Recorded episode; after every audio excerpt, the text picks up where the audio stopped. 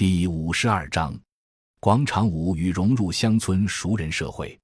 二零一三年八月十六日，我和同期的伙伴顾龙到了龙华县的一个村子——二道窝铺村，开始我们人才计划学员一年的驻村实习。这个村子是梁中心的一个项目点，一个以生态水稻种植为切入点，组织培养生态农业的协作者以及有生态理念的新农夫的项目。项目名称叫“新农夫项目”。我和顾龙在村里的主要任务是协助三个返乡青年胡新杰、王小平、徐炳举开展工作。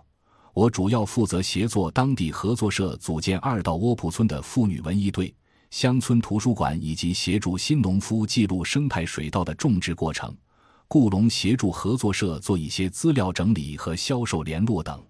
在龙化驻点的前三个月，融入村庄的战线比预想的时间长了很多。有点拉锯战的感觉。三个月时间里，我只认识了村里的几个骨干，收拾整理了村委会闲置的图书室，去了刘芳村学习生态农业。刚开始与徐炳举、王小平和顾龙聊的话还很多，后来渐渐没了话题。他们似乎都很忙，而我也回了一次学校处理离校的事情。在第二次集中培训与小伙伴交流时，我突然发现自己仍然没有融入村庄。内心很是困惑和彷徨，而我所憧憬的是一进村便热火朝天的投入行动，忙碌而且充实的状态。真正让更多的村民知道我们，是在第二次集中培训后的一次新型农民职业培训上。当时我参与作协会务，后来我搬到二道窝铺五组的民宅住，与他们成了低头不见抬头见的邻居，更加混了个脸熟。在农村勤快一点。说话嘴甜一点，主动一点，很容易赢得村民的认可，尤其是一些老奶奶。记得有一天，我送一个老奶奶回家，还帮她收拾房间、洗衣服。第二天，我走在村里时，就有左邻右舍的阿姨主动跟我搭话。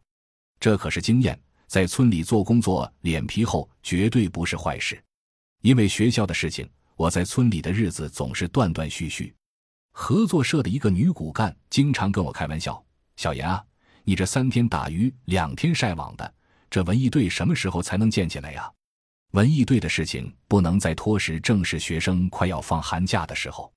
根据大学时期下乡积累的经验，农民欢迎大学生，支教和文艺是最容易切入的点。我跟徐炳举沟通，获得同意后，联系了我们学校社团的负责人，硬是劝服他答应带一支队伍到龙化下乡。他们也不好不给大姐面子，在准备接待学生下乡的时间，我在村里一边收拾图书室，一边给村里的几个孩子补课。一月中旬，借着学生下乡的机会，我和合作社的骨干动员村里的妇女来跳舞。我们走街串巷，登门入户宣传文艺队。在动员的过程中，它发挥了很大的作用，不需要浪费太多口舌，几句玩笑话就管用了。而我和学生更多的是陪笑和寒暄，混个脸熟，这便是农村熟人社会的优势。下乡十天时间，文艺队基本上成型了，大家的热情超乎想象。于我而言，具有挑战的是在大庭广众之下带大家跳舞，有点赶鸭子上架的感觉，忐忑的害怕自己无法克服这个心理障碍。可能是任务所迫，可能是多次下乡的积累，也有可能是有团队在。同时，多亏第一次培训时在燕山学堂学了几支简单广场舞，临时派上了用场。到现在，我也忘不了他们学习第一支广场舞的情景：僵硬的动作、近乎疯狂的坚持以及学习的认真劲。刚开始围观的人有些风言风语，积极参与的都是村里比较爱玩的一些妇女，年轻的小媳妇也不少。每天音响一响，有些人来不及洗碗就往外跑。有些骑着摩托车赶路，也有很多人早已等待在路口。村庄因为文艺队变得有了生机，不像之前不可思议的冷清。每天平均两个小时，音乐响彻全村。最后一天，我们在村委会办了小年联欢会，请了村干部，大院里站满了人，老人、小孩和妇女，还有较少的男性观众。文艺的行动是最好的宣传。从那以后，我成了村里的焦点之一，备受关注和喜爱。组建文艺队的过程中，有几件事情让我很难忘。下乡结束后，我就回家过年了。当我年后返回时，正赶上他们元宵节的活动，看着整齐的队伍跳着我们年前教的十六步广场舞，内心很震撼。原来他们还在跳这支舞。他们见到我时，除了真诚的问候和祝福，光是那份激动就让人感动，因为他们终于可以学新的广场舞了。还有一次，应该是四月春种农忙时期，下了点小雨，本来以为可以休息。没成想被几个热心的阿姨叫去淋着雨跳了两个小时。自从有了文艺队，我的驻村生活变得丰富有趣多了。学舞、跳舞、串门、唠嗑、蹭饭，一天不跳舞心痒痒。二道窝铺村文艺队的成功其实是必然的。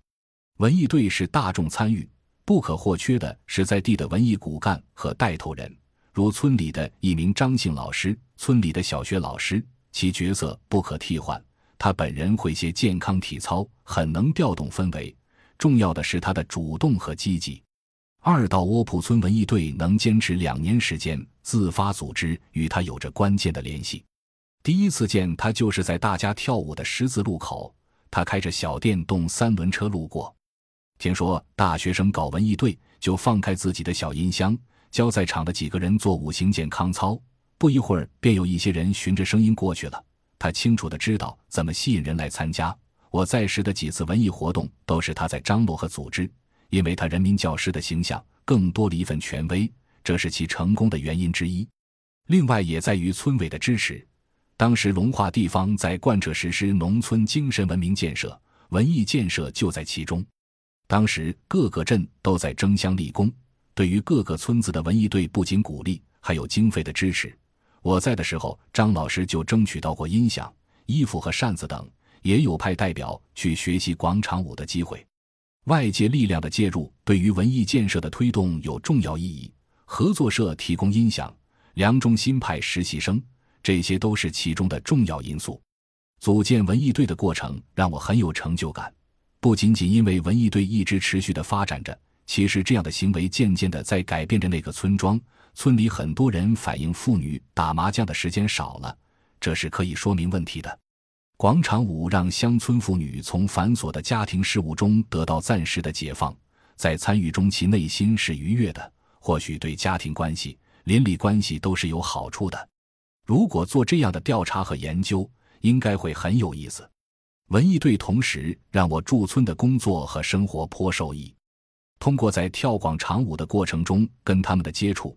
我渐渐地熟悉了村里复杂的人际关系网，还有某些姓氏之间的矛盾纠纷，从他们那里也会迅速地知道村里发生的事情，这对于我深入的融入村庄有着重要的作用。那个时候，我总是喜欢到处蹭饭，跟大爷叔叔们瞎侃，跟阿姨大姐们唠家常，跟小孩们戏耍玩笑，拉着几个老奶奶锻炼身体，练就了非常厚的脸皮，而这也是乡村工作的关键。自由自在的就把工作做了，文艺队也为我后来做生态水稻种植记录的工作积累了一些关系基础。从二零一四年四月开始，另外一件让我忙碌的事情便是生态水稻种植。从选种开始，记录育秧、插秧，直到收获的整个生产过程，以及生产资料的投入和使用记录。二零一四年是新农夫项目的最后一年。也是生态水稻试验的第二年，试验也从二零一三年的七户四亩生态试验田扩大到十六户十四亩。在这个过程中，因为关系很熟络，我的气场和自信自然是有的。而在处理问题的过程中，我渐渐地体会到农民在利益面前的自私自利，体会到利益之前是非多的道理，内心很矛盾。在整个水稻种植过程中，个别农户偷偷用农药。偷偷施化肥，甚至中途退出，这些现象开始时让我不能理解。记得二零一四年五月，我从永济学习回到村里时，正赶上气温下降，使得秧苗遭遇冻害问题。我召集大家开会商量应对的办法，没人能说得出不用农药的法子，但都不愿意承担绝产的风险，甚至有一个农户因此退出。我坚持不让用农药，让大家很不满。开完会后，我很沮丧。为什么大家不是努力找寻不用农药化肥的法子去补救，而是等我去解决。但我更担心结果，万一苗都冻坏了，大家没有收成怎么办？我每天都要去大家育苗的地方看秧苗的情况，看着叶间发黄、几乎不生长的苗，内心很是纠结。所以，对于冻害期间有农户偷偷用过营养液之类的问题，我没有过多干预，只是默默记录下来。那段时间，我咨询了一些专家，也查了很多资料，去村里走访老一辈的种庄稼能手，寻找不用农药、营养液的解决办法。当时的条件可用的解决办法就是追加一道生物菌肥，而菌肥只有合作社有，免费提供不属于合同里合作社应该承担的义务。大家让我去找合作社要，最后我跟牛场的一个负责人理论一番，才拿到一斤多生物菌肥。好在也拯救了大部分秧苗。六七个月的努力换来了生态水稻的丰收，减产问题并不严重。在打谷子的会议上，本来商量的是打谷子的时间、地点以及打谷子的办法，而他们关注的问题却是什么时间拿到钱。这些新农夫明确表示，必须拿到现金。不会像去年一样等到年底才催着拿到钱，最后没办法，我只能挺着厚脸皮，用自己在他们心中的一点好印象做了承诺。这些事情其实反映出合作社和村庄老百姓之间的关系，在利益面前，人性终究是软弱的。而触发我神经的还有另一件事情：人才计划结业后，因为新农夫项目的关系，我继续留在二道窝铺。而当时合作社的负责人也很希望我能留下来，所以二零一四年下半年，我一边继续做乡村图书室的小额项目，一边更多的参与合作社的一些事情。十一月，我一直都在忙贷款的事情。当时有一个机构愿意给合作社社员提供二百万元的低息贷款，以合作社的信用担保，两个家庭联保，每个家庭最高两万元。目的在于帮助农民解决资金问题和改变生计。合作社需要协助贷款的社员做相关的合同等手续资料。当时的负责人却用一百个农户家庭的户口和身份证，将二百万元资金集中使用，而他承诺给参与的每个社员八百元分红。当时我的工作便是找愿意提供户口和身份证的一百个社员和一百份贷款手续资料。记得有两个合作社的骨干带着我在村里转了两天，很多人都觉得这是天上掉馅饼的事情，都不愿意提供。有些开始愿意的人，后来听了风言风语，也有反悔的。最后还是另外几个村的村委会帮忙搞定的。那段时间，我每天做着在我看来很假的资料，感觉无力，也很无奈。甚至在这个过程中，我更多的了解了合作社与村民之间的不和谐。如他们之间的租地纠纷问题，当时我在情感上是倾向于农民的，思考问题也是从农民的权益角度出发。或许是因为他们的弱小而让我同情。我不能理解像合作社负责人所代表的农村精英的思维，甚至没有耐心去听农民说，而我也没办法帮助农民得到他们想要的结果。在这个过程中，我可能还会激发他们与农民之间的相互不信任。当时我的角色更像是合作社和农户之间的纽带，一直觉得合作社做的事情不是简单的种大米，而是农民组织的代言人。这当中的利害关系没办法用暂时的利益衡量，或许承载了太多的期望，所以当遭遇具体不如意的事情时，失落是必然的。思考问题难免失去理智，这样也就不难理解。其实我的痛苦与最后离开的选择是必然的。没办法正视己方的利益关系，也就没办法真正融入和扎根当地。现在来想，可能并没有那么糟糕。换一个角度去看那个事情的结果，合作社还是承担了社员的很多成本。那一百个农户都拿到了八百元钱，他们种植的水稻以高于市场的价格由合作社包销，租地给合作社的农户抗争后拿到了高于本已签署的合同租金的地价。合作社给文艺队提供音响、扇子等设备以及活动经费。如果当时能看到这些，结果又会怎样？感谢您的收听，本集已经播讲完毕。喜欢请订阅专辑，关注主播主页，更多精彩内容等着你。